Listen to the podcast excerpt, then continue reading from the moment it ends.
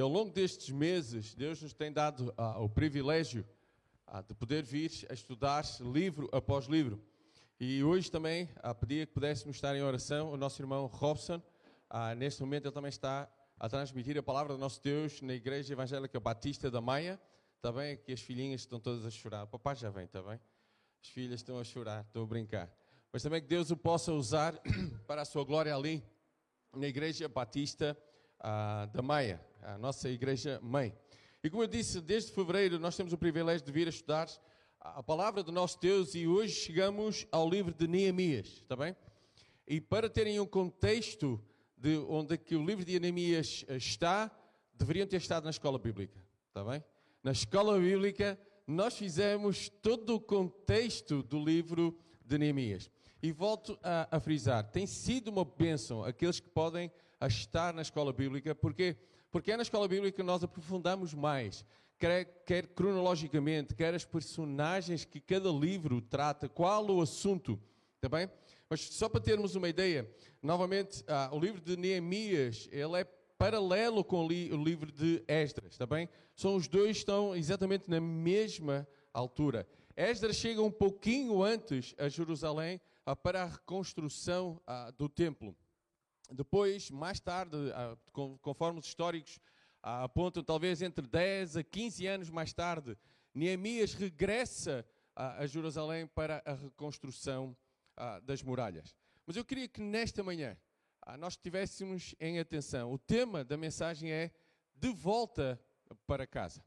Porquê? Porque era exatamente o que o povo estava a fazer há algumas décadas. Eles estavam a regressar do cativeiro que Deus tinha permitido. Eles estavam a regressar à sua casa. Eles estavam a regressar à sua terra.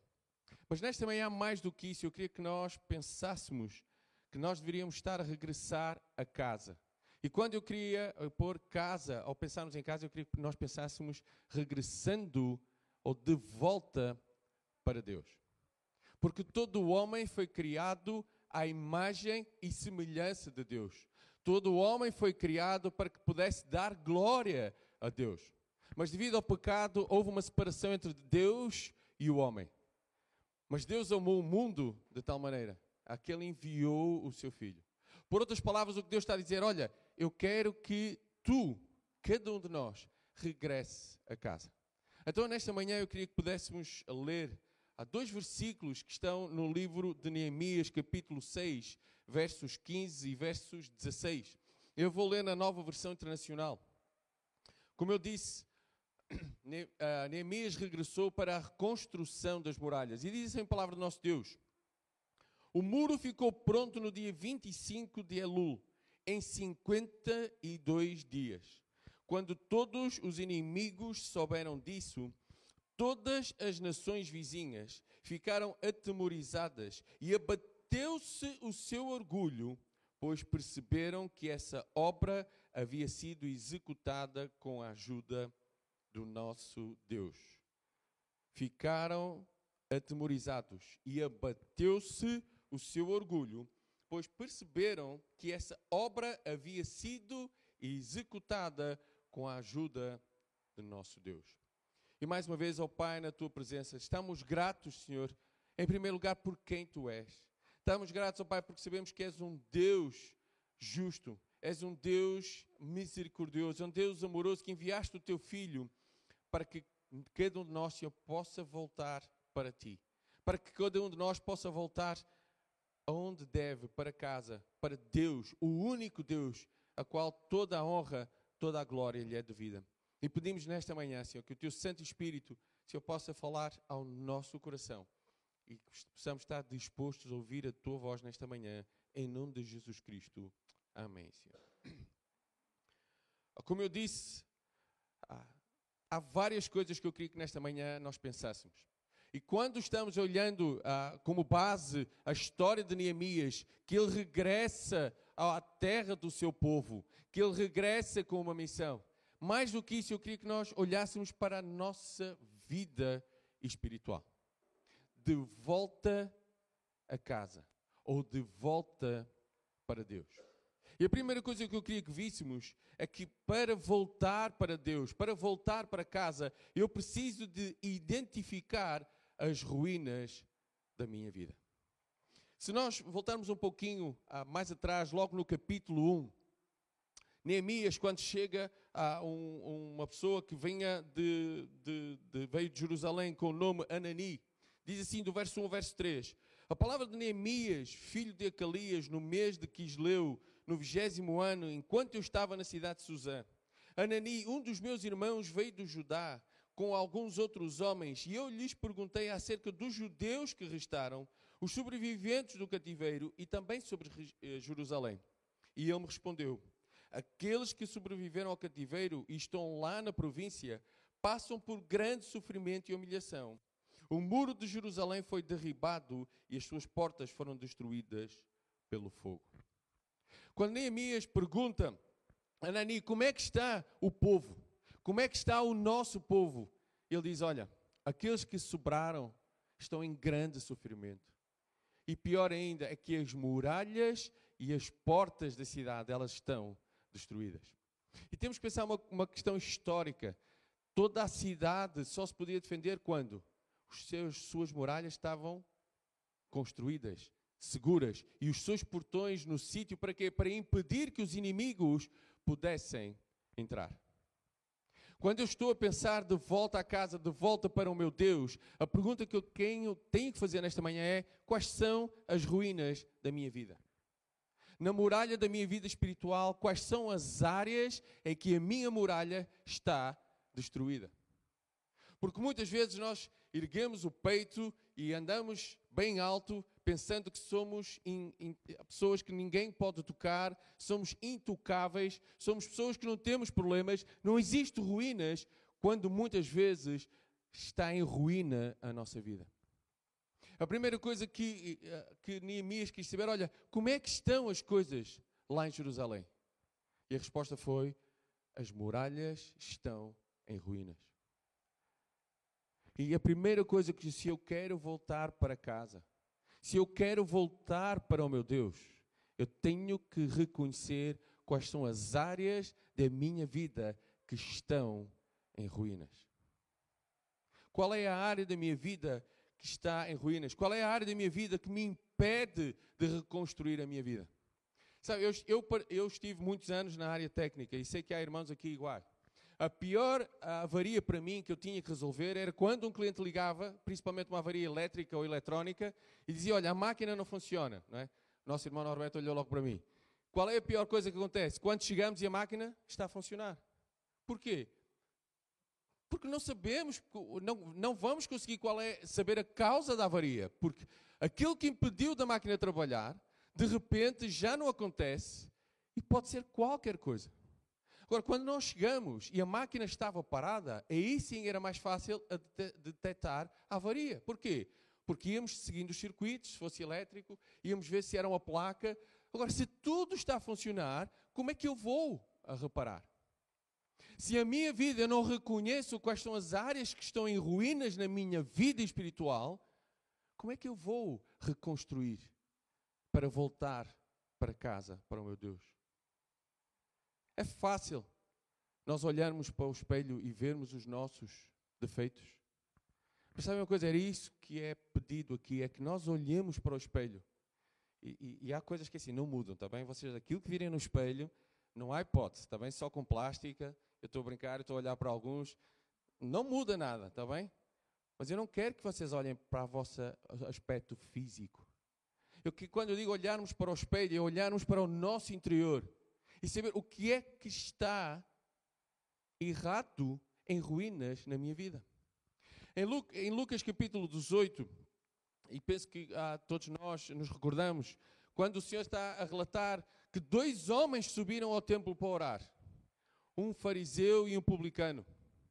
E o fariseu, quando começa a orar, diz: Senhor, muito obrigado, porque eu não sou como este publicano.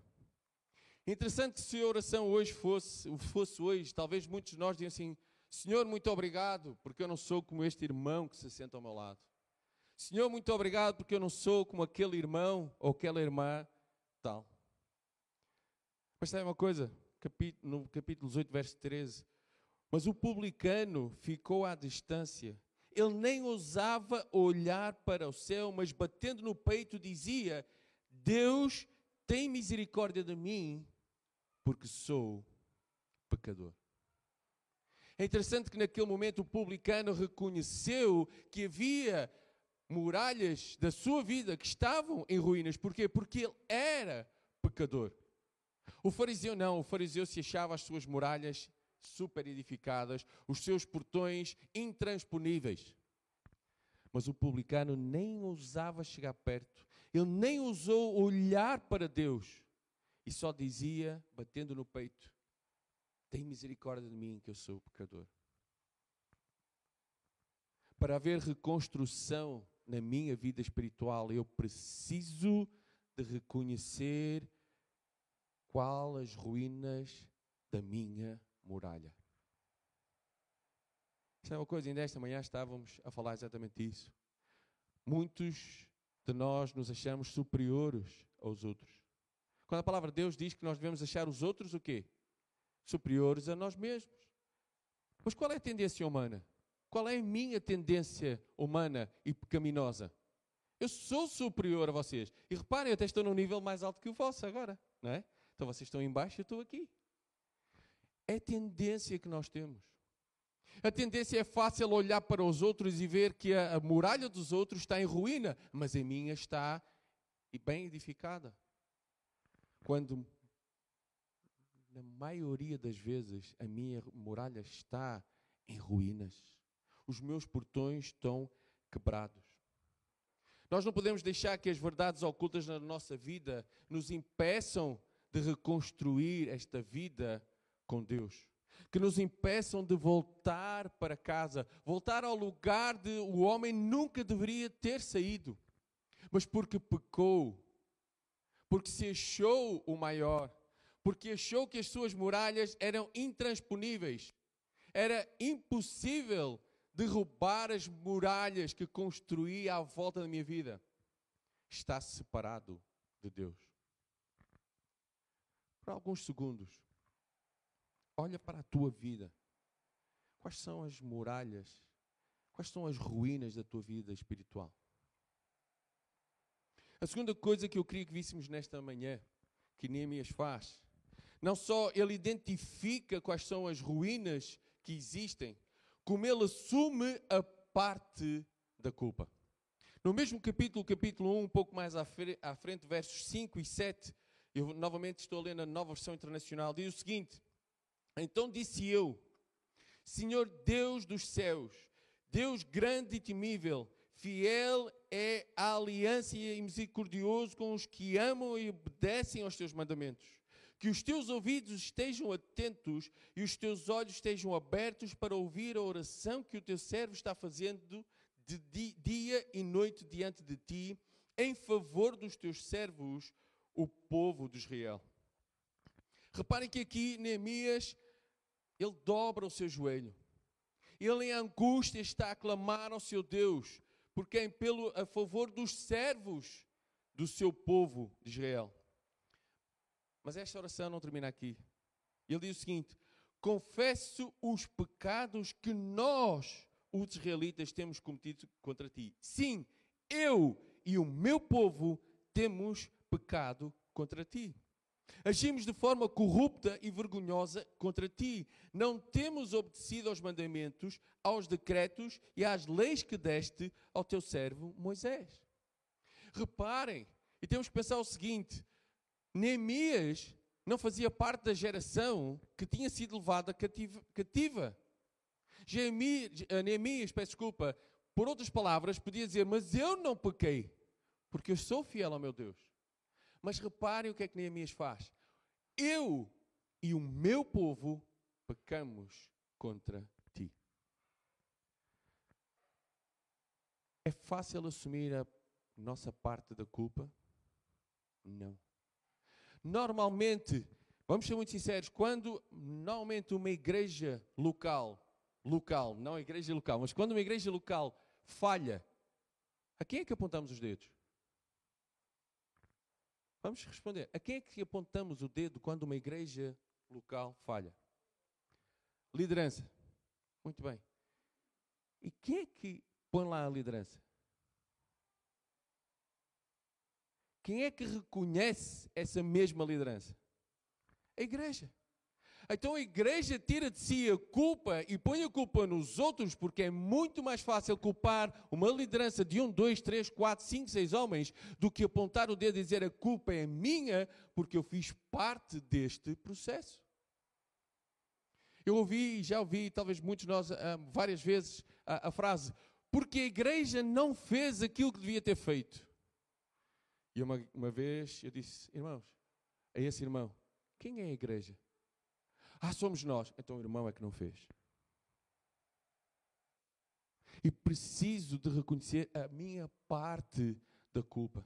Novamente, Neemias olha e diz: Ó oh Deus, eu pequei, eu e o meu povo pecamos contra ti. E a verdade é que não, não chega só a reconhecer que a minha vida tem muralhas em que estão em ruínas. A minha vida, as muralhas, muitas vezes nem os portões estão edificados. Como eu preciso reconhecer a parte da culpa que eu tenho que assumir. Como eu disse há pouco, qual é a área da tua vida que está em ruínas? Talvez possa ser o casamento, talvez possa ser a família, talvez possa ser o negócio, possa ser o estudo, seja a área que for, reconhece a tua parte da culpa. Para quê? Para que possa haver uma reconstrução. Porque é muito fácil apontar o dedo ao outro. Tu és culpado. Tu és assim. Tu és desta maneira. Quando todos nós temos parte da culpa, seja ela maior ou menor, eu preciso de reconhecer a minha parte da culpa. Ao fazer este estudo, veio logo à minha mente aquela história que nós ouvimos, talvez desde criança na escola bíblica, daquele filho pródigo. E recordar aqueles que não, que não sabem a história, certo dia, um homem tendo dois filhos e tendo ah, bastantes bens, um dos filhos disse: Pai, dá-me a minha parte. A bom português, eu quero viver a minha vida. Eu quero ver o que é que o mundo me oferece. Eu tenho tudo aqui, mas isto não me chega. Eu quero ver o que é que o mundo me pode oferecer lá fora. E pelo que me dizem, é muito melhor do que eu tenho cá. E seu pai assim fez, pegando na parte ao seu filho, lhe entregou. E seu filho foi. E foi viver a vida. Esbanjou com amigos. Imaginem talvez um pouco daquilo que muitos de nós podemos ter feito na nossa juventude, que achamos que o mundo lá fora, o que tinha, era muito melhor do que nós tínhamos. E aquele jovem esbanjou tudo, viveu o que quis, fez o que quis, como quis, até chegar ao ponto de que não tinha o que comer. Ao ponto de que alguém disse: Olha, queres comer? Vai tomar conta dos meus porcos. E faz uma coisa: queres comer mesmo? Come o que os porcos comem. Aquele jovem chegou ao ponto de ver, reconhecer a ruína das muralhas da sua vida.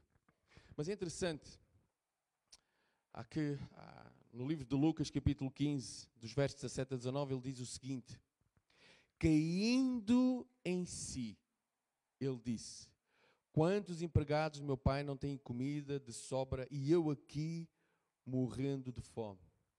Caindo em si, eu me porei a caminho e voltarei para meu pai e direi: Pai, pequei contra o céu e contra ti, não sou mais digno de ser chamado teu filho, trata-me como um dos teus empregados.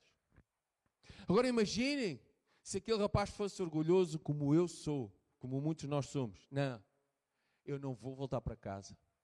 Eu sei que se voltar para casa, meu pai vai. Eu bem te avisei, eu bem te disse, tu não me ouves, eu não estou para ouvir o meu pai, eu não quero, eu vou e agora eu vou pagar, e agora eu vou tentar consertar a ruína que está a minha vida. Imaginem isso. Graças a Deus este jovem não fez isso. Como diz a palavra de Deus, diz que ele caindo em si, ele reconheceu a ruína e ele assumiu a parte da culpa. Porque ele diz, quando chegar perto do meu pai, vou dizer, pai, pequei, pequei contra o céu e contra ti. Já nem sou digno de ser chamado teu filho. Novamente, ele também podia se ter levantado e chegado, pai, tu sabes como é, a juventude, loucura, mas olha, ah, não correu assim tão mal, só fiquei sem dinheiro, se fosse possível. Não. Ele não tenta dar a volta. Ele não tenta uh, contornar ou embelezar o problema que ele estava a viver. O que aquele jovem faz é reconhecer a ruína e assumir por completo a culpa do rumo da sua vida que ele tinha escolhido. Mas graças a Deus, a história nos conta que aquele pai, ainda o seu filho estando longe, correu para ele, o abraçou e diz: O meu filho que estava morto, ele ressurgiu. sabe uma coisa? Talvez há alguém hoje que está morto, morto espiritualmente.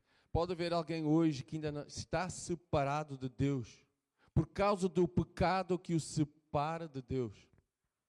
Sabe uma coisa? Deus é figura deste Pai. Ele está de braços abertos. Ele está olhando, esperando que aqueles que estão fora voltem para casa. Ele está à espera que aqueles que estão separados aceitem o único sacrifício em Cristo Jesus para que possa haver reconciliação com Deus. Ele possa voltar para casa. Aquele pai não só recebeu o seu filho, como ele fez uma festa imensa. E a palavra de Deus nos diz que quando uma alma é salva, o que é que acontece? Há festa no céu. Porquê? Porque alguém veio de volta para casa. Alguém reconheceu que estava em ruínas. Alguém reconheceu a sua culpa. Reconheceu que estava separado de Deus por causa do pecado da sua vida. E arrependendo-se, aceitando o sacrifício de Cristo, ele regressa a casa. Quando olhamos para a vida de Neemias, novamente, ele não tinha que assumir a culpa. Não foi ele que pecou algumas gerações atrás foram talvez os seus teta, tetra, avós. Mas sabem, ele assume por completo que ele tinha pecado contra o Senhor. Não só eu preciso de reconhecer a ruína que está a minha muralha espiritual, como eu preciso de assumir a minha culpa. E eu preciso de dobrar o joelho e muitas vezes fazer a oração que aquele publicano fez. Senhor, tem misericórdia de mim, porque sou pecador. Senhor, tem misericórdia de mim, porque eu não sou digno de nada. Porque muitas vezes cada um de nós se acha digno do que tem. Se acha digno do que tem e mais ainda. Senhor, eu acho que ainda mereço mais do que eu tenho. Quando o publicano nem ousava chegar perto nem ousava olhar para Deus e só batia no peito dizendo: Eu sou pecador. Tens assumido a parte da tua culpa? Tens assumido que és pecador e precisas de arrepender perante o teu Deus para voltares para casa? A terceira coisa que eu queria que víssemos nesta manhã era não desistir diante da oposição. Neemias, quando começa a reconstrução das muralhas, os povos à volta não gostaram. Porquê? Porque a partir do momento que uma muralha está reedificada, reconstruída, que os portões estão no sítio, que a muralha está tudo fechada, é muito mais difícil fazer um ataque àquela cidade.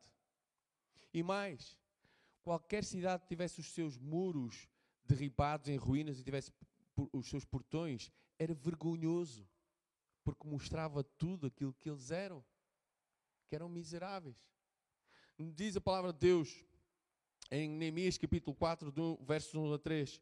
Quando Sambalat soube que estávamos reconstruindo o muro, ficou furioso, ridicularizou os judeus e na presença dos seus compatriotas e dos poderosos de Samaria disse: O que aqueles frágeis judeus estão fazendo? Será que vão restaurar o seu muro? Irão oferecer sacrifícios? Irão terminar a obra num só dia? Será que vão conseguir ressuscitar pedras de construção daqueles montes de entulho e de pedras queimadas? Reparem, Neemias e o povo ali diariamente a trabalhar, e os outros assim, ah, coitados, coitados daqueles pobres, nem sabem o que estão a fazer. Será que eles vão construir? Olha para eles, nem sabem pegar uma colher de trolha. Coitados, nem sabem o que é uma pedra. Ah, será que eles pensam que podem conseguir? Eu tento imaginar o que aqueles homens diariamente iam ouvindo enquanto estavam a construir as muralhas. Coitado, não são capazes. Será que, será que um dia essa muralha vai estar feita? Será que um dia isso irá acontecer? Será que algum dia a muralha espiritual da tua vida vai estar reconstruída e vai estar firme em Deus? E não só termina aqui a, a, o, o que eles estavam a zombar com eles, como diz, Tobias, o Amonita que estava ao seu lado, completou: Pois que construam, basta que uma raposa suba lá para que esse muro de pedras desabe. Quantas vezes na minha vida aqueles que ainda hoje de manhã ouvimos pelo pastor João deviam me segurar são aqueles que dizem: Ah, esquece, não vais conseguir, esquece isso, é mais forte do que tu, isto não vai durar muito. Mesmo aquilo que tu estás a tentar fazer com a tua vida, mais semana, menos semana, vai estar igual. Sabe uma coisa? Quando nós queremos reconstruir a nossa vida para voltar para Deus, a oposição vai ser muito forte. Sabem porquê? Porque eles não querem. Porque o inimigo, o nosso inimigo, quer que a gente esteja prostrado em pecado para que possa apontar e dizer: Olha, Deus, é este o teu filho? É este que se diz teu filho? Olha para ele, nem se levanta. Olha para ele todo esmorrado.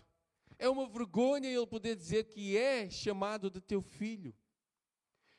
E agora vamos parar um pouquinho. Quantas vezes nós queremos lutar para reconstruir as nossas muralhas. E porque a oposição surge, nós desistimos. Talvez não desistimos à primeira, talvez não desistimos à segunda. Mas quando estas, estas frases começam a surgir, olha, será que é capaz? Olha, será que? Ou mesmo que consigas, como disse Tobias, mesmo que tu consigas, vem uma raposa. Imaginem, uma muralha de pedras vindo uma raposa, só o facto de passar lá a muralha vai desabar. Agora vamos parar um pouquinho. Se fosse eu e cada um de nós estivéssemos naquela muralha, naquele momento, a reconstruir, o que é que nós iríamos fazer? Qual seria a nossa atitude? Sermos zombados diariamente que não conseguimos. Diariamente a oposição surge. Quanto mais perto eu quero estar de Deus, é quanto os problemas surgem. Quanto mais eu peço que a minha muralha ela possa ser reconstruída, é quando tudo acontece à minha volta. Mesmo quando eu reconheço as áreas da minha vida e eu quero reconstruir para estar perto de Deus, é quando as dificuldades vão começar a surgir. Houve uma coisa que eu ouvi toda a minha vida e penso que todos talvez já tenham ouvido. Quando não há qualquer dificuldade na vida de um filho de Deus, é porque as coisas não estão boas. Quando não há dificuldade na vida de um filho de Deus, é porque as coisas não estão boas. Se eu já estou de rastos, Satanás não vai perder tempo comigo, porque eu já estou de rastos. Agora, se eu estou com vontade de servir o meu Deus, se eu estou com vontade no meu coração de reconstruir aquilo que é preciso construir, seja família, casamento, seja vida profissional, seja o que for que me está a impedir de voltar para casa, que me está a impedir de voltar para o meu Deus, as dificuldades vão surgir, certinho que elas vão começar a surgir. E as dúvidas vão começar a ser postas. Olha, será que és capaz? Será que vale a pena? O mundo é isso que transmite. Olha, será que vale a pena seguir a um Deus? Tu és mais do que os outros. Tu és autossuficiente. Tu consegues tudo aquilo que tu queres. É isto que o mundo transmite todos os dias. A toda a hora, a todo momento. Não precisas de ninguém para nada. Tu e mais tu e mais tu, chega, sobra, ainda dá troco. Sabe uma coisa? Neemias não reconstruiu aquelas muralhas sozinho. Ele tinha homens e mulheres que lutavam ao seu lado. Muitos estavam a construir com uma mão, eles tinham a colher na mão para poder construir, o martelo, fosse o que fosse. E do outro lado eles tinham uma espada, prontos o quê? A lutar, a defender, fosse o que fosse. Muitos talvez não estariam nas muralhas, mas poderiam estar a fazer o que fosse necessário para que aqueles que estavam a construir tivessem as forças necessárias, o alimento necessário. E muitas vezes achamos que aquilo que fazemos para Deus não é suficiente. Quando eu preciso de vez após vez olhar para a minha vida e reconhecer o que é que está de errado, assumir a minha culpa e não desistir perante a oposição. Provérbios capítulo 19, verso 21 diz o seguinte: Muitos são os planos do coração do homem, mas o que prevalece é o propósito do Senhor. Muitos são os planos do coração do homem, mas o que prevalece é o propósito do Senhor. Sabe uma coisa? Eu acredito que se aqueles homens tivessem desistido, Deus iria levantar outros homens a seguir, porque aquela muralha iria ser reconstruída. Outro problema que existe muitas vezes na minha vida é que eu acho que sem mim as coisas não acontecem. Se eu faltar aqui, esqueça. Não existe isto. Nem igreja existe. Amanhã fecham as portas. Muitas vezes pensamos assim ou não? Quantas vezes no nosso coração nos achamos que nós somos os necessários para que a obra de Deus faça? Todos nós somos necessários. Mas a verdade é que não é pelas minhas capacidades, não é pelo aquilo que eu sei, não é pelo meu poder, mas é pelo poder do Espírito Santo na minha vida, quando eu me deixo ser usado por Ele. Mas as dificuldades surgem e muitas vezes eu fujo. Os problemas surgem e eu desapareço. Ao fazer estudo, houve uma frase que, que eu li que diz: Todo o processo de restauração nos põe num campo de batalha. Todo o processo de restauração nos põe num campo de batalha. Quando nós achamos que é algo fácil, alguma coisa está errada. Eu não sei se todos já puderam construir uma casa. Mas é aqueles que já puderam sabem. Foi fácil construir uma casa? É fácil carregar aqueles tijolos todos. É fácil abrir as ranhuras na terra para fazer os alicerces. É fácil carregar aquele. É fácil. O ferrinho é leve. O tijolo é leve. É um, é, dá prazer fazer. Eu fazia uma casa todos os meses. Porque aquilo é tão fácil. Mentira. É algo custoso. É algo que, que que é complicado, é pesado, dá muita dor de cabeça, dor de corpo, é complicado. Mas quando a casa está pronta, quem é que se lembra das batalhas? Passa. Ninguém se lembra dos quilos que teve que carregar de cimento. Ninguém se lembra da quantidade de tijolos. Porquê? Porque viu a casa edificada, viu o resultado do seu trabalho árduo todo o processo de restauração nos põe num campo de batalha. Porque quanto mais perto eu quero estar do meu Deus, mais o nosso adversário vai se opor. Todo dia, a toda a hora. E novamente, muitas vezes aqueles que deveriam ser os nossos aliados, aqueles que deveriam estar ao nosso lado, talvez muitas vezes são aqueles que dizem: Olha, não sei se tu és capaz. Então, para voltarmos para casa, e para terminar, vamos só recapitular exatamente isso. Eu preciso reconhecer quais são as ruínas na minha vida espiritual. Segunda coisa, eu preciso de assumir a minha culpa, porque eu sou pecador. E terceiro, quando eu estiver na reconstrução, eu não posso desistir perante a oposição. Eu queria terminar com uma frase que diz o seguinte: para voltarmos para casa, eu preciso de confiar e descansar na soberania de Deus. Novamente, Neemias sabia quem estava com ele. Neemias sabia quem era o seu Deus, era o único Deus, o Deus Todo-Poderoso.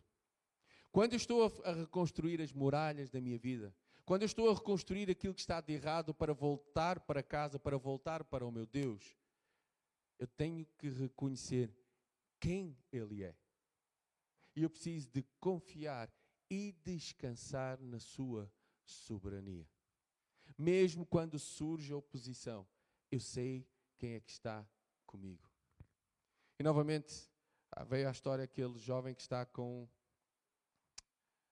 Eliseu, penso eu, ah, que a cidade está cercada e aquele jovem diz assim: Olha, Senhor, o que é que vai acontecer? A cidade está cercada, nós vamos morrer. E o que é que o, o, o homem de Deus diz? Não, vai lá fora, vai lá fora que tu não viste bem. E ele volta e diz: Olha, eu não vejo nada. Eu só vejo o inimigo à minha, à minha volta. Então o Senhor diz: Olha, Senhor, abre-lhe os olhos. E o que é que ele viu? Cavalos de fogo que rodeavam. Aí ele pôde ver que o Deus que estava com ele é muito maior do que qualquer oposição que nos possa surgir. Por isso é que eu preciso de confiar e descansar na soberania do meu Deus. Sabe uma coisa? O nosso Deus era o, é o mesmo Deus ontem, Ele é o mesmo Deus hoje, Ele é o mesmo Deus amanhã. E a pergunta que eu queria terminar nesta manhã é: o que é que está a impedir a tua vida de voltares para Deus? O que está a impedir a tua vida de voltares para casa? Voltares para Deus, aquele que criou o homem à sua imagem e semelhança. Aquele que criou o homem ao ponto que a sua vida devia glorificar a Deus diariamente. Mesmo quando o homem optou por pecar, ele amou de tal maneira que ele enviou o seu filho. Para quê? Para que todo aquele que nele crê não morra, mas tenha a vida eterna. Então, nesta manhã, eu queria que baixássemos a nossa cabeça durante alguns segundos enquanto os músicos sobem e pudéssemos refletir exatamente quais são as áreas que eu preciso de reconhecer que na minha vida estão em ruínas. Eu preciso assumir a minha parte da culpa. Eu pequei, eu falhei. Muitas vezes, vez após vez. E neste momento, cada um, ah, em espírito de oração, por essas áreas perante Deus e dizer: Olha, Deus, tem misericórdia de mim que eu sou pecador, porque eu tenho falhado nesta e naquela e nesta área. Eu quero reconstruir a minha vida para que ela possa ser vivida para a tua honra e tua glória. E mesmo sabendo que vai haver dificuldades, e mesmo sabendo que vai haver oposição que não quer que a minha vida seja vivida para ti, eu confio e descanso na tua soberania.